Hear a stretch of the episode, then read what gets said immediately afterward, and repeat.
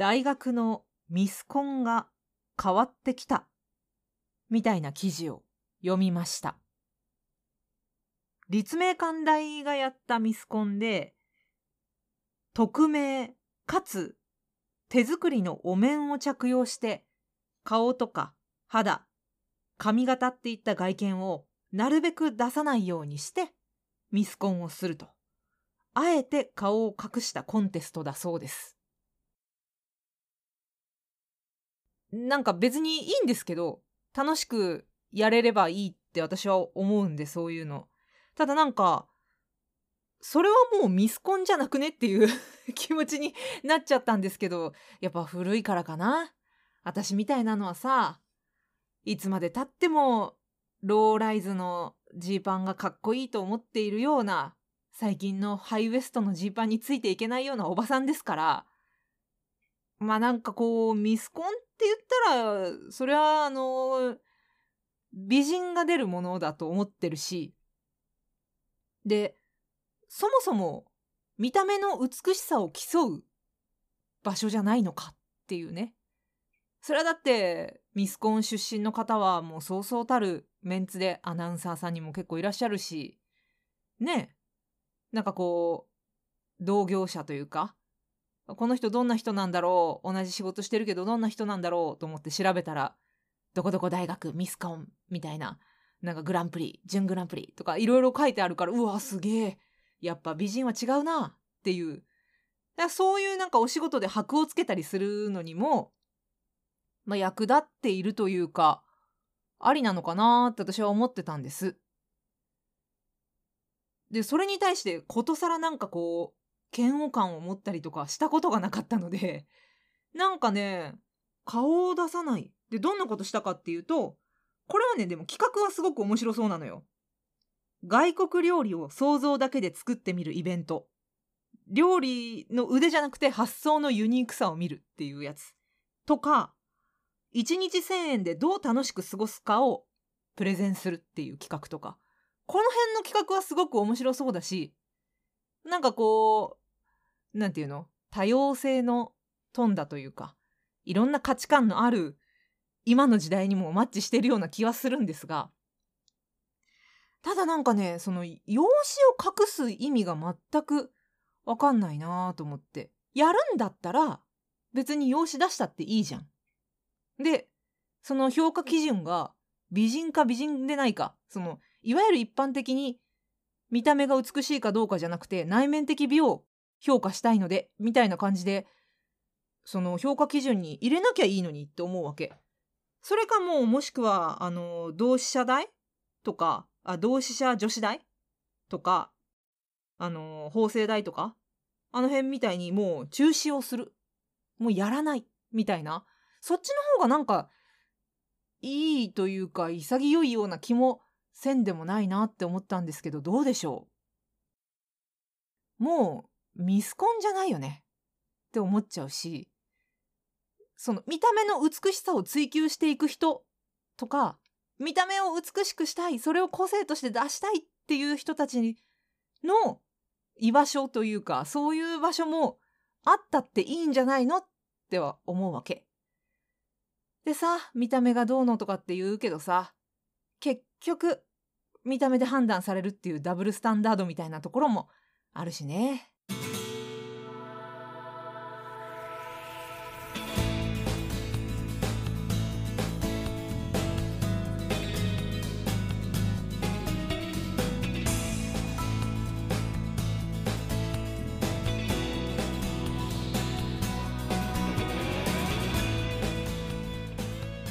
夜分遅くに失礼します。中満幸子です。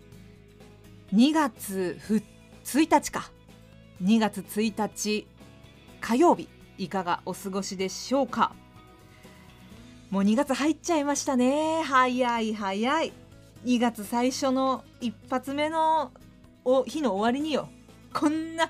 愚痴から始まってね。大変失礼しました。愚痴っていうかまあでもななんでしょうね。その女芸人をブスでいじってはいけないみたいななんかそういう風潮とかなんかね私はね別に見た目っていうのも一つの武器だと思うわけ。もちろん私だってさそのクラスの男子から「お前だけはねえわ」とか言われたりとかさなんかいやそれは性格で言われたのか見た目で言われたのかちょっと分かんない。いや多分見た目だろうと見た目だろうと思うんだけどね。なんかそのいや性格だったかもしれないけど なんかいろんなものが総合的に相まって「お前だけはない」って言われたんだけどなんかあんまりだからその容姿を気にしすぎているがゆえのこじらせのように見えてしまうところがすごくもったいないなって思ったんです。せっかくさなんか美魔女とかもいっぱいいるしさその美容赤とかああいう人たちもすごい頑張ってるじゃん。綺麗を求めて頑張ってる人たちもいるじゃん。その人たちが競い合うのを見るって面白くないって私は思うんだけどどうなんでしょうね。だからそういうミスコンだったら私やってもいいと思うしであのジェンダーの問題っていうかね性別がその女性だけが出場できるっていうのはどうなのかみたいな話もありますけどいや心が女性なら出てもいいってすればいいしその心が女性で綺麗にしたいって思ってるその綺麗を追い求めてる、まあ、いわゆる美の求道者よね。そういう人たちが競い合う場所みたいな感じでミスコンっていうのが残っていくとそれはそれで面白いのかなって思ったりするんだな私は。どうなんですかねこの考え方。古い？もううるせえおばさんって。だってもうミスコン全然関係ないもんね年齢的に。出場なんかてかもともとミスコンなんてね出場するようなタイプのあれでもないし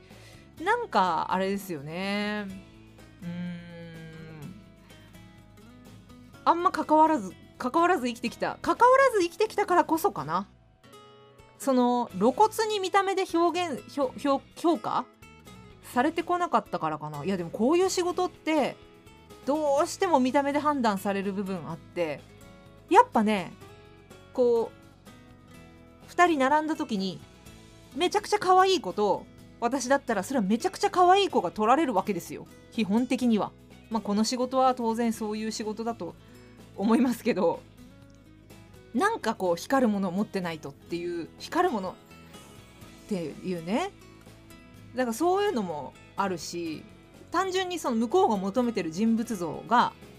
美人とか可愛い子よりもなんかちょっと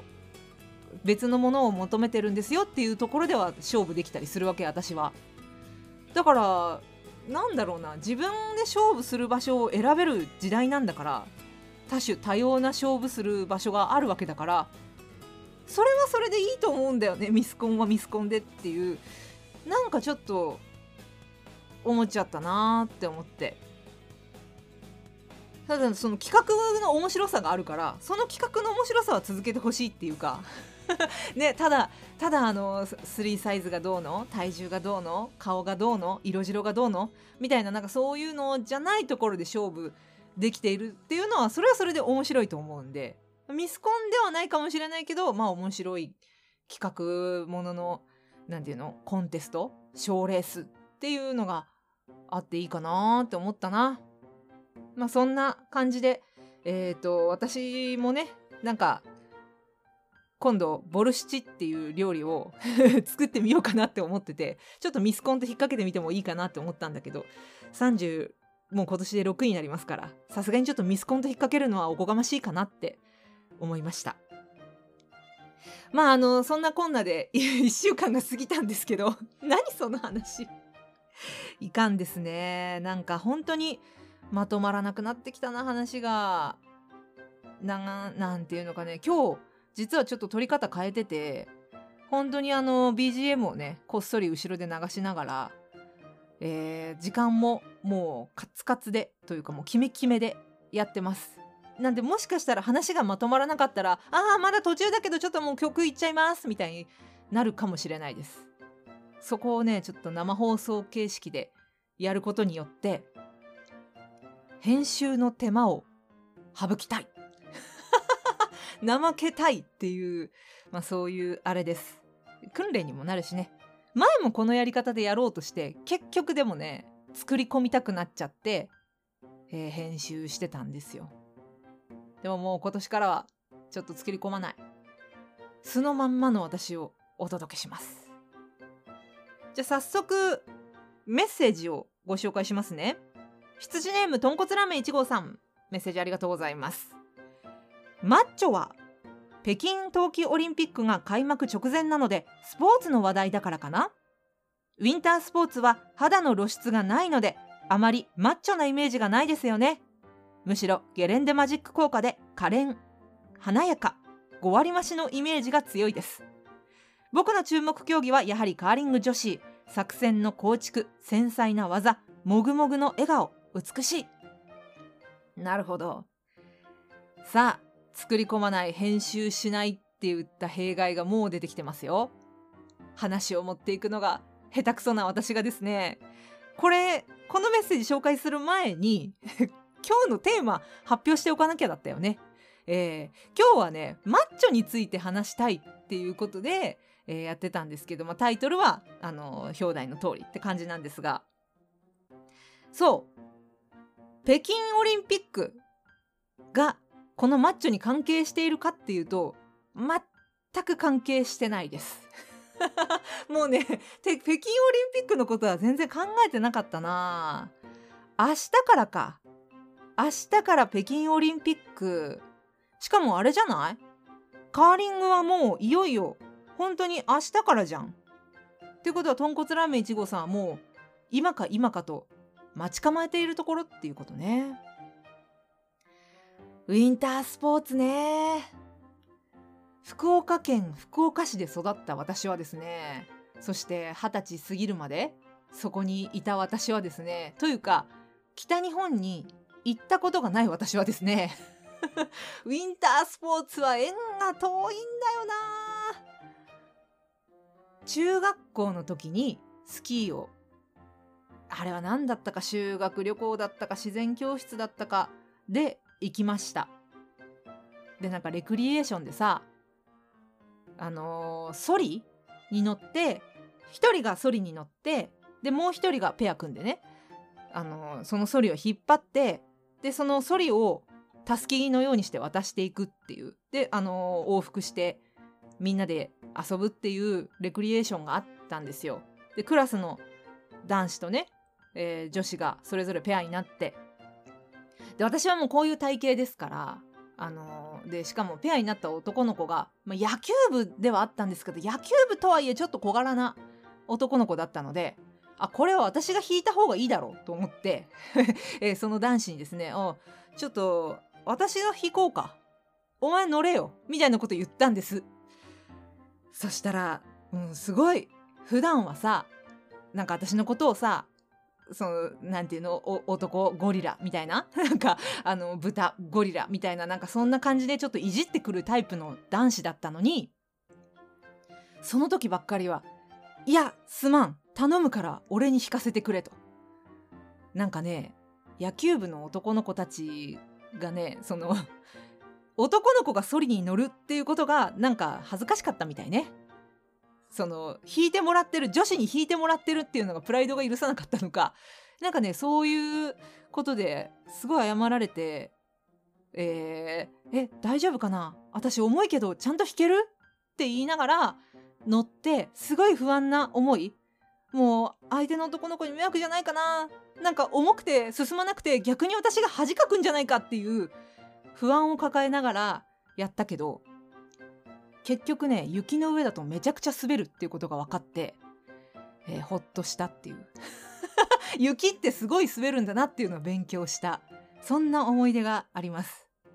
全然オリンピック関係ないでしょ？オリンピックのネタ食ってないのよ。何なんだっていうね。すいませんね。なんかこうちょっと気分的に今オリンピックってわけじゃなくてなんでだからマッチョの話なんだっていうと最近ハマってる漫画がちょっとマッチョな話だったりするからなんですけどまあそれはちょっとおいおいねこの後のパートを挟んでさらに向こうでちょっとお話ししようかなと思います。とんこつラーメン1号さんメッセージありがとうございます。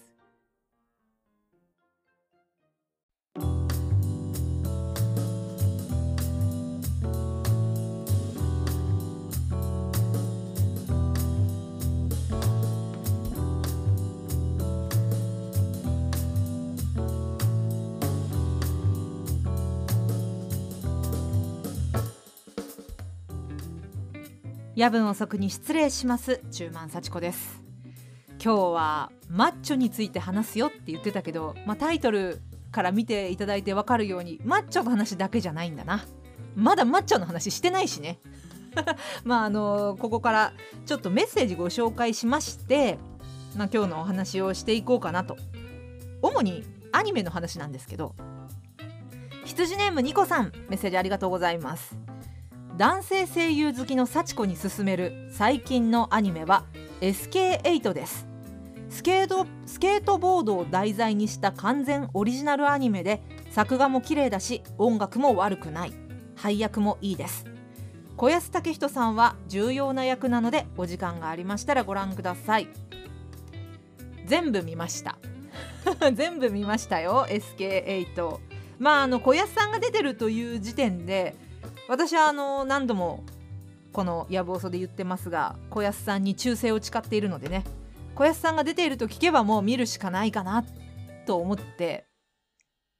えー、何気に見たら、ま、なかなか面白くってそもそも面白くってそのスケボーになんなんていうの夢中な男の子がスノボをやってた。でもちょっとあるきっかけでスノボをやめてしまった男の子がその男の子と出会ってまあスケボーにはまっていくというか。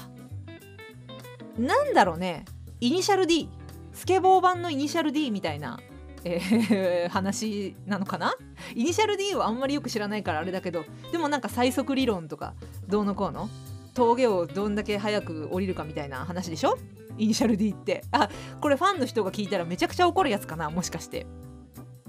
ただあのスケボーでその峠じゃないけどなんかやばいあれどどこのどこが舞台なのっていうようななんか山道険しい鉱山だったかな？かなんかを下っていくっていうあれなんですよ。うんすごくねあのー、面白かったね。スケボーは実はあの小さい頃ね兄がハマってて兄がスケボーをやっててちょっと家の前とかでガチャガチャガチャガチャやっててそれでね少し馴染みがあるというか私は乗れませんよ。スケボーとかそういうのは全然できないんですけど、まあ、小さい頃はそのスケボードスケートボードのそのボードに腰掛けてまるであの車みたいにブーンってやったりとかそういう遊びはしてたのでまあなんかそれを思い出して懐かしいなっって思ったりもしました。まあオリンピックとかねスポーツの場面でもスケボーかっこいいからね、えーまあ、ああいうアニメも流行るのかなと思ったんですがご紹介いただいた通り小安さんの役は本当にやばい役でした。あのー、どう言ったらいいのかな「ハンターハンター」の密かみたいな役ですよね。いやいや違うんだよなんかキャラクターが役どころはちょっと別なんですけどいわゆるラスボス的なポジションなんですけどまあでもなんか密かを彷彿とさせる。私の中で「ハンターハンター」の密かは高橋宏樹さんなんですけども、まあ、ちょっと世代がバレちゃいますね。あの小安さん。なそこはかとなく BL 臭いこの感じ。アダムっていう役なんですけど僕だけのイブをみたいな。やっと見つけた僕のイブみたいな。全然小籔さんのものまねができないんだけど。なんかそういうことを言っててうわ久しぶりに見たわこの気持ち悪い小安と思って興奮しました。やっぱねド S イケメンはもう小安さんに限るなって思うんですけどやっぱ変態も小安さんなんだよね。変態やらせるともう本当に天下一品だと思います小安さんの変態は。まあ、そういう意味では非常に胸が熱くなるアニメでした。ただ、まあ、ここからちょっとせっかくご紹介していただいたにもかかわらずなんでそんなにそんなこと言わなくていいじゃんっていう話になっちゃうかもしれないんだけどなんでそんなに BL 臭くするんだろうなって思っちゃったもうねスケボーっていう話だけですごく面白いのになんか唐突にさちょっとラブホテルに連れ込まれてみたりとかなんかそのさっきの言ってたまああれはキャラクターだからいいのかなアダムとイブがどうのこうの。でもなんかほらそこはかとなくよ。そこはかとなくもうこれはただ単に私が腐った目を持っているからかもしれない。だから感じちゃったのかもしれないけどそこはかとなくさっき言ってたそのスケボー少年とそのスノボー少年がなんかちょっとカップリング臭いみたいな雰囲気がちょっとあったりしてなんだかねそこそんなにね匂わせなくていいと思うのよ。いわゆるさナルトとかハンターハンターもそうですけどその全然 BL の匂いが全くしないカップリングの匂いが全くしないところに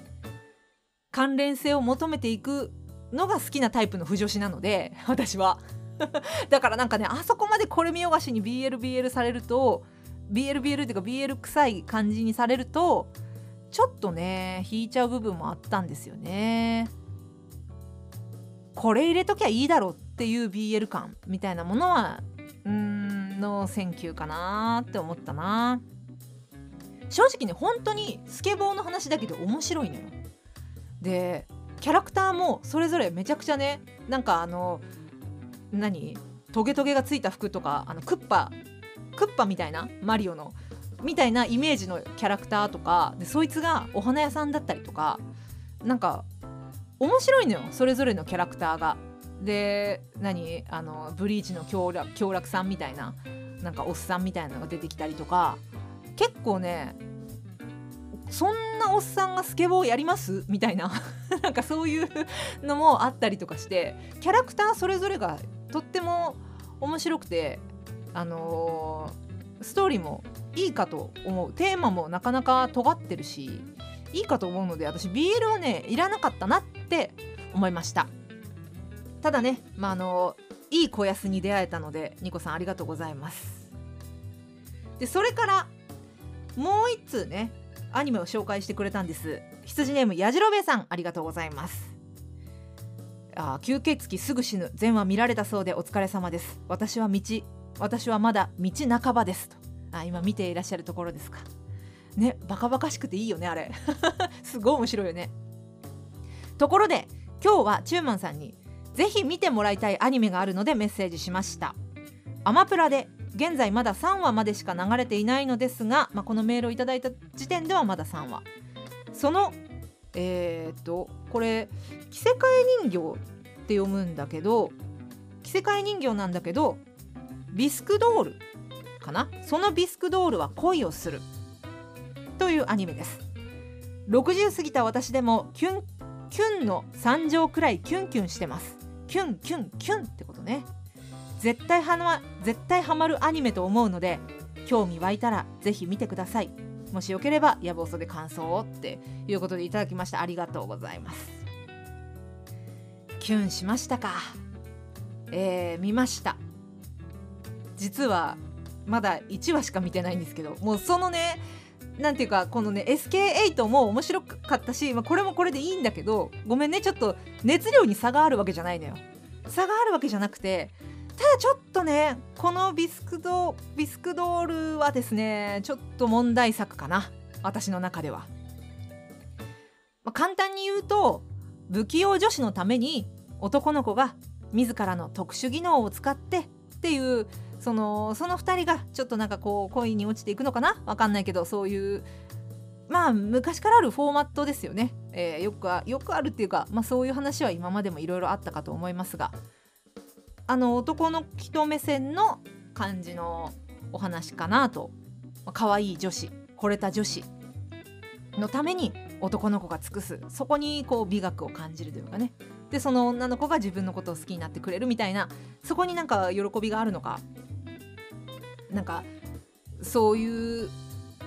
お話なのかなって私は思うんですけどいや話自体はねいいと思うの。本当に話自体はいいと思うんだけどさっきと同じだね。なんでそこでエロを入れたのかっていうところがねなんかねヒロインの女の子がコスプレをしたいって言うんですよ。だコスプレをしたいけど服が作れない。すごく不器用で洋服が作れない。だから主人公は日本人形だっけ？の、あのー、お家なんですよ。日本人形を作る職人さんのお家に生まれもう小さい頃からその人形を作ってきたからで人形の洋服が作れるんですよ。その子は着物が作れる。その技術を生かしてその女の子の服を作ってあげるっていう、まあ、そういう流れの話なんですけど。たださそのヒロインの女の子がやりたがっているコスプレっていうのがめちゃくちゃエロいのよ。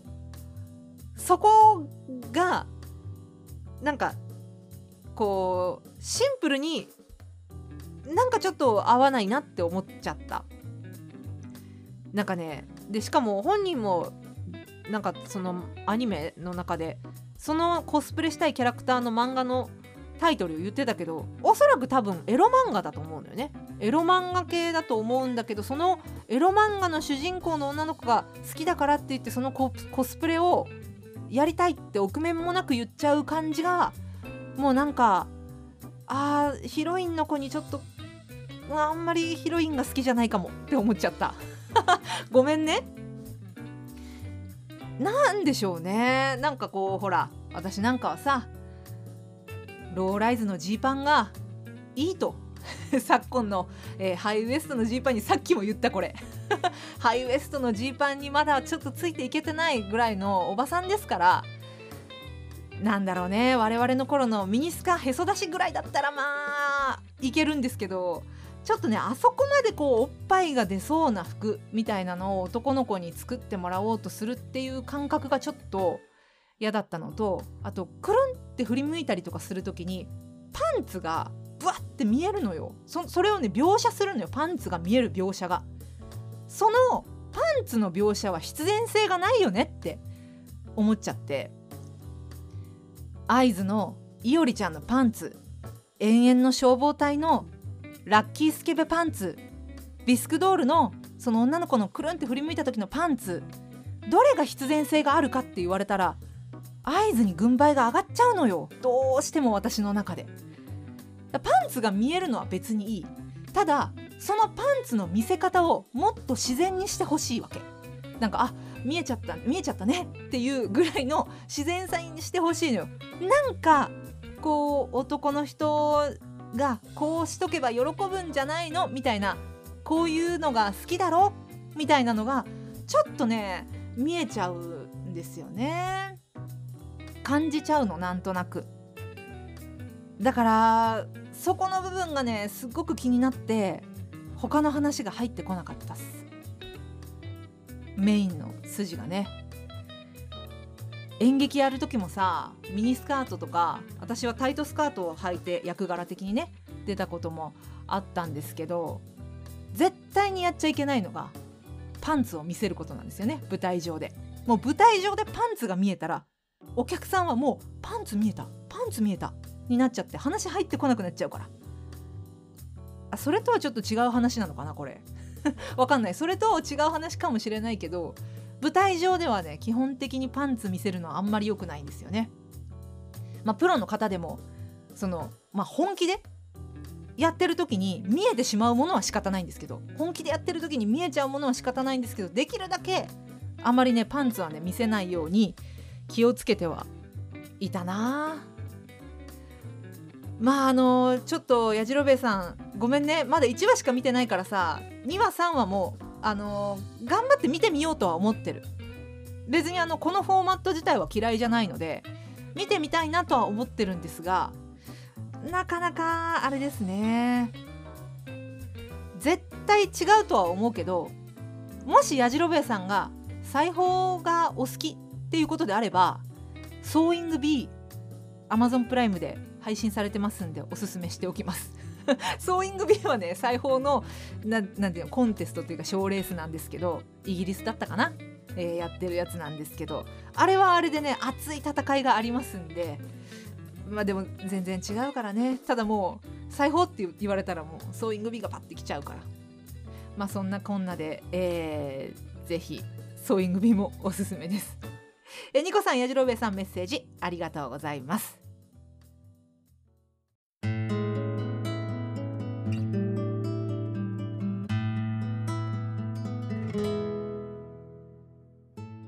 夜分遅くに 夜分遅くに失礼します。中満幸子です。なんか喉がガラッとなっちゃいましたけど。意外とあれだな。時間をしっかり区切ってガッチガチでやってますけど今日は。その BGM を聴きながらね。やってますけど意外とやれるもんだな。まああのーこれはね作る側の作業の問題なんで聞いてる方からはしたらなんのこっちゃって感じですけど。でもねやっぱ時間ガッチガチに区切ってこうやって曲かけながらやろうってやると気合入るね。続けていこう。なんでこんなことしだしたかっていうとあーなんか生放送の感覚がなんか遠くなっていってるような気がするみたいなね。ちょっといろいろ思ったのよ。先週さあのーいろんな人とズームで話したりちょっと会ったりもしましてえーっとかつての盟友和田理恵さんと、えーズームしたんです。であの FM 山口をね、えー聞いてくださってた方はご存知かもしれないですけど和田理恵さんとは私 FM 山口の朝の番組「ジョイアス」っていう番組をね、え2人で交互にやってたというか月水金が和田理恵さんで火木が私やらせていただいててまああのー結構2人でね一生懸命やった帯番組だったんですよ。でまあやっぱもう会うとね理恵さんと会うとどうしてもそのジョイアスの話とかもねちょっと出たりするんですけど。まあそれを話してあの頃を思い出してみてあいかんぞと。私も生放送の感覚を持ったまま頑張らねばいかんぞという気持ちになりまして、まあ、こういうやり方でやっております。こうと出るかん？吉と出るか京と出るかこうと出るかってなんだ？こうが全然漢字変換できないまま喋ってたわ。まあいいや今日はですねマッチョの話がしたかったんです。というのもまあオリンピックじゃないんですけど全然あの私が最近ハマってる漫画の話で恐縮ですが最近ね安美子先生の「箱詰め交番女子の逆襲」っていう漫画にハマってましてもうドハマりしまして現在19巻まで出てるんですけどあの交番女子の逆襲っていうタイトルからも分かるように交番のねおまわりさんが主人公なんですよ、まあ、女性交番の女性おまわりさんが主人公なんですけどまああの交番のおまわりさんとかあと所轄署の刑事さんとかで、うん、いろんな人たちの働き方というか動きがすごくね具体的に細かく描かれた作品なんです。だから交番の人って私交番に朝から行って交番であの仕事してそのまま家に帰るのかと思っていたら意外とあれあの所轄のあの大きい本部のところに出勤してってとかそういうのもあるんですね。で研修とか休みの日を返上してその鍛錬を組ん鍛錬をしているシーンとか結構そういうところまでしっかり描かれていてはあこうやって我々の治安というか生活は守られているんだなっていうのを感じました。で一個一個の事件で人情ものっぽい感じになることもあればもうゴリッゴリのギャグ漫画になったりもするしまあしかもまた警察もね会社なんだなって思うようなそういうまあ主人公が女性ですからでしかも警察っていうのは圧倒的に男が多いじゃない？だからそういうところで戦う女性の、まあ、ありようみたいなそういうところもしっかり描かれていてなんかねすごい分厚い作品だなって思うんです。でそんな分厚い作品を読んで出た感想が女は細マッチョがかっこいいなっていう もうなんかさそんなんでいいのか私って感じですけど細マッチョの女かっこいいなと思ってそのやっぱ刑事さんとかそのおまわりさんってすっごい鍛えてるんですよ。で昨今はそのドーマドドドラマでさ木村拓哉さんがやった「教場」みたいなドラマもあったんで警察のあれは警察学校の話じゃない警察学校がめちゃんこ厳しいみたいななんかもうすげえ怖いところみたいなのもあのこの箱詰めの中でも描かれてます怖いっていうかきつい。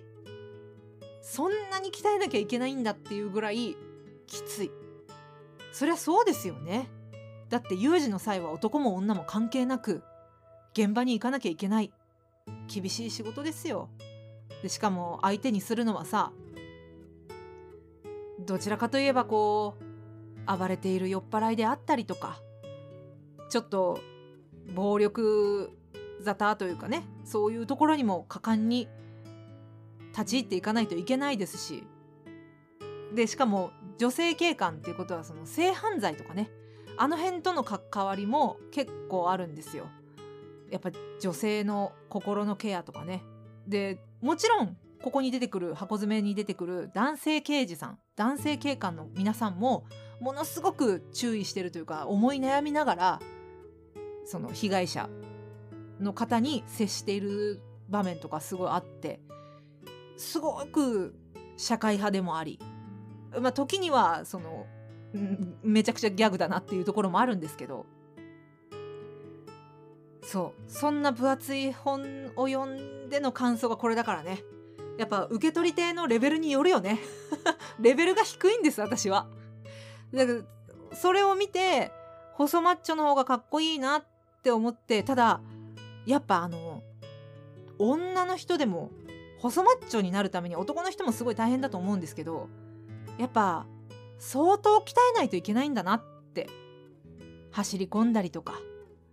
腕立て腹筋筋トレもねすごいしないといけない。私みたいに寝たまんまヨガやってなんかちょっと腰とか少し伸ばしたぐらいで痩せないかなって思ってるやつには細マッチョなんか夢のまた夢なんだね。すごくよくわかった。ただまあ目指すだけはただなんで 目指して頑張ろうかなと思って、ま、ちょっと走り込んだりとかねしてるんです。もうかつてみたいにさ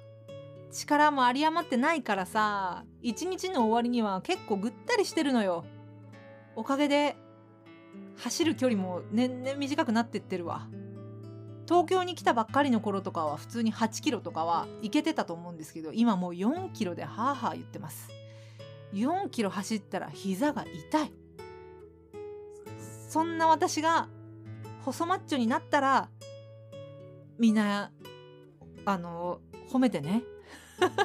褒めてほしいです。そこは。